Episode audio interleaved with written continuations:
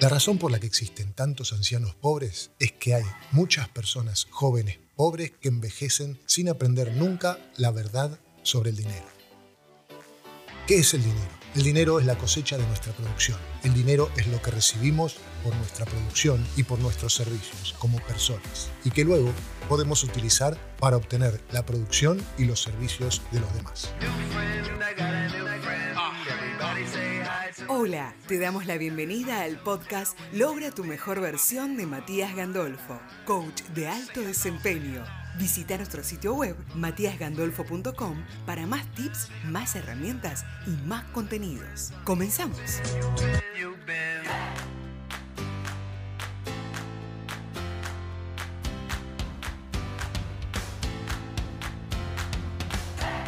La cantidad de dinero que recibimos siempre va a estar en relación directa con la demanda de lo que hacemos con nuestra habilidad para hacerlo y con lo difícil que sea reemplazarnos. Te sorprendería saber la cantidad de clientes que tengo que quiere más dinero pero que no quiere tomarse el tiempo ni las molestias de prepararse para ganarlo. Es como una persona que quiere tener una buena figura pero que no quiere estar a dieta durante el tiempo necesario para lograrlo. La buena vida es cara. Hay otra manera de vivir que no cuesta tanto, pero no es nada buena. Para ganar lo que se quiere ganar se requiere un cambio total de paradigma. Para llegar ahí tenés que dejar afuera los encasillamientos. Debes vivir con reglas y seguir una estrategia completamente diferente a la que estás viviendo hoy. Te repito, el único requisito para ganar la cantidad de dinero que querés es tomar una decisión. Existen solo tres cantidades de dinero sobre las que debemos tomar decisiones. El ingreso anual, la cuenta de ahorros y o una cuenta de inversión y el ingreso para la jubilación. La decisión es otra de las materias que no se enseña en el colegio.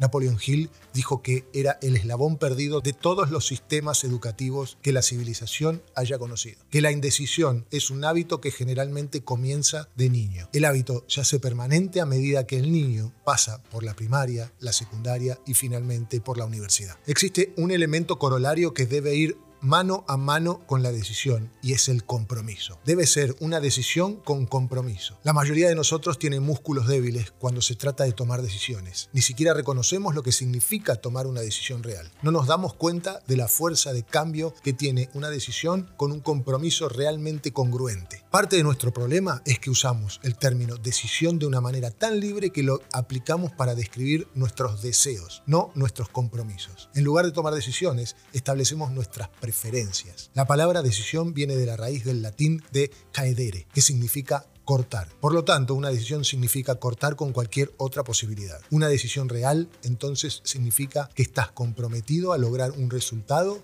y que te alejas y te separás de cualquier otra posibilidad. Las decisiones con compromiso aparecen en dos lugares, en tu agenda y en tu cuenta bancaria. Si te decidís por una de estas tres cantidades de las que te acabo de hablar y las escribís en una tarjeta que puedas llevar con vos o que puedas guardar en un lugar donde la puedas mirar seguido, automáticamente te vas a colocar en el selecto 3% de la gente. Vas a tener un plan para tu futuro, un programa para el éxito económico en el futuro. Vas a saber a dónde vas y si te lo tomas en serio, vas a llegar con seguridad. El problema con las personas no recae en no lograr las metas. Eso lo pueden hacer. Lo que las mete en problemas es no fijar metas. Dejan las cosas libradas al azar y descubren tarde o temprano, para su desgracia, que la suerte no funciona y que perdieron el barco. Se calcula que solo el 3% de las personas decide qué cantidad de dinero quiere ganar y luego crece como persona hasta llegar al tamaño de los ingresos que busca. Por lo tanto, tienen la vida, la fortuna y el futuro en sus propias manos, como debe ser, y logran sus metas a tiempo, todos los años de su vida. Vos también podés hacer lo mismo y podés hacerlo a partir de este mismo momento.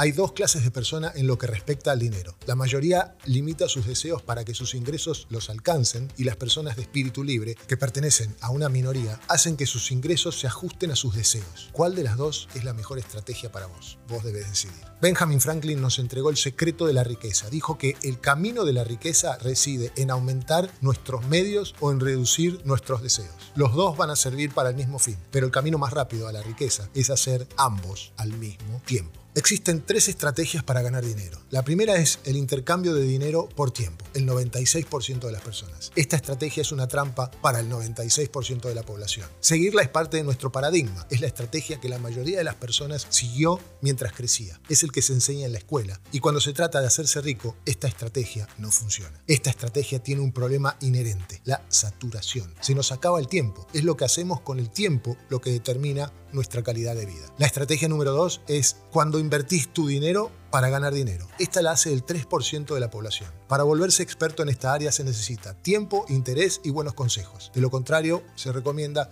que busques a alguien que sea experto en esta área. Y la tercera estrategia es múltiples fuentes de ingreso. Esta estrategia fue usada por las personas ricas desde la época de los antiguos babilonios. Multiplicas tu tiempo a través de los esfuerzos de los demás, estableciendo múltiples fuentes de ingreso. El trabajo nunca se creó para ganar dinero. Uno debería trabajar por Proporcionamos un servicio de valor para ganar dinero. Lo más probable es que la cifra que elijas va a estar por encima del promedio, tal vez mucho más arriba que el promedio. Eso está perfecto. Ahora pregúntate, ¿quién en tu línea de trabajo gana esa cantidad de dinero? Si lo sabes, tenés una buena idea de lo que tenés que hacer para ganarlo. Después de escribir en una tarjeta el ingreso que tenés pensado ganar, dedica parte del tiempo a pensar en la manera de incrementar tu servicio. Todas las mañanas escribí 10 ideas para incrementar tu servicio o lo que vos estás haciendo, sabiendo que solo tenés que encargarte de esto y que el ingreso se va a encargar de sí mismo. Como la cantidad de dinero que querés ganar es más de lo que ganas ahora, parte de tu cometido es encontrar maneras de incrementar tu servicio hasta que hayas salvado la distancia. No recuerdo en dónde leí, es bueno tener dinero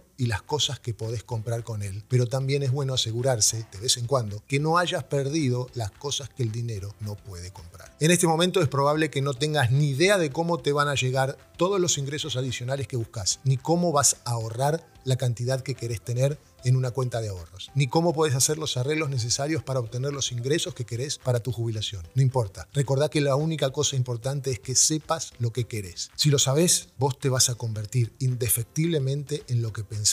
Ya lo hablamos en todos los episodios anteriores. Lo importante es el qué y trabajar diariamente en eso para que tu inconsciente te traiga el cómo. Ser realista en lo que a tus metas financieras se refiere. Cuando las alcances, vas a poder fijar metas más altas. Intentar saltar demasiado lejos demasiado pronto a menudo puede traer confusión, tensión y preocupación. Finalmente, la frustración. Emprende tu crecimiento dando pasos sensatos y lógicos que te exijan, pero recordando que lo importante es que sepas lo que querés y que sepas que las recompensas van a ser equivalentes al servicio que brindes. En este momento estás recibiendo lo que vales en este momento. Hace una declaración. Esta es la cantidad de dinero que quiero ganar. Asegúrate de que la cifra que escribas represente la cantidad de dinero que necesitas para obtener las cosas que querés, para vivir como querés. No seas tímido y no dejes que la cifra te atemorice. El qué es lo más importante. Cuando la hayas escrito, cerrá con mi firma es un compromiso de que entre ahora y tal fecha voy a establecer un cierto número de múltiples fuentes de ingreso. Escribí ese número, pone la fecha de hoy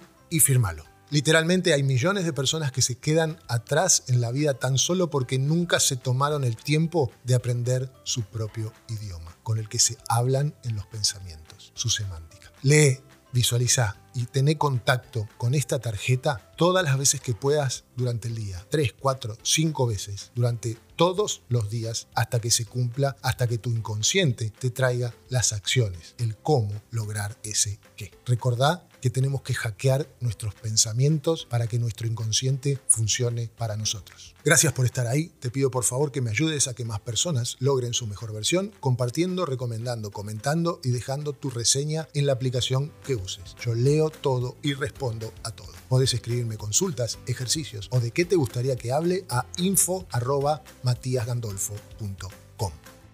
Gracias por escucharnos. Te recordamos suscribirte a este podcast compartirlo y ayudarnos a que más personas logren su mejor versión. También puedes seguirnos en Instagram, arroba matías-gandolfo. Nos vemos en el próximo episodio.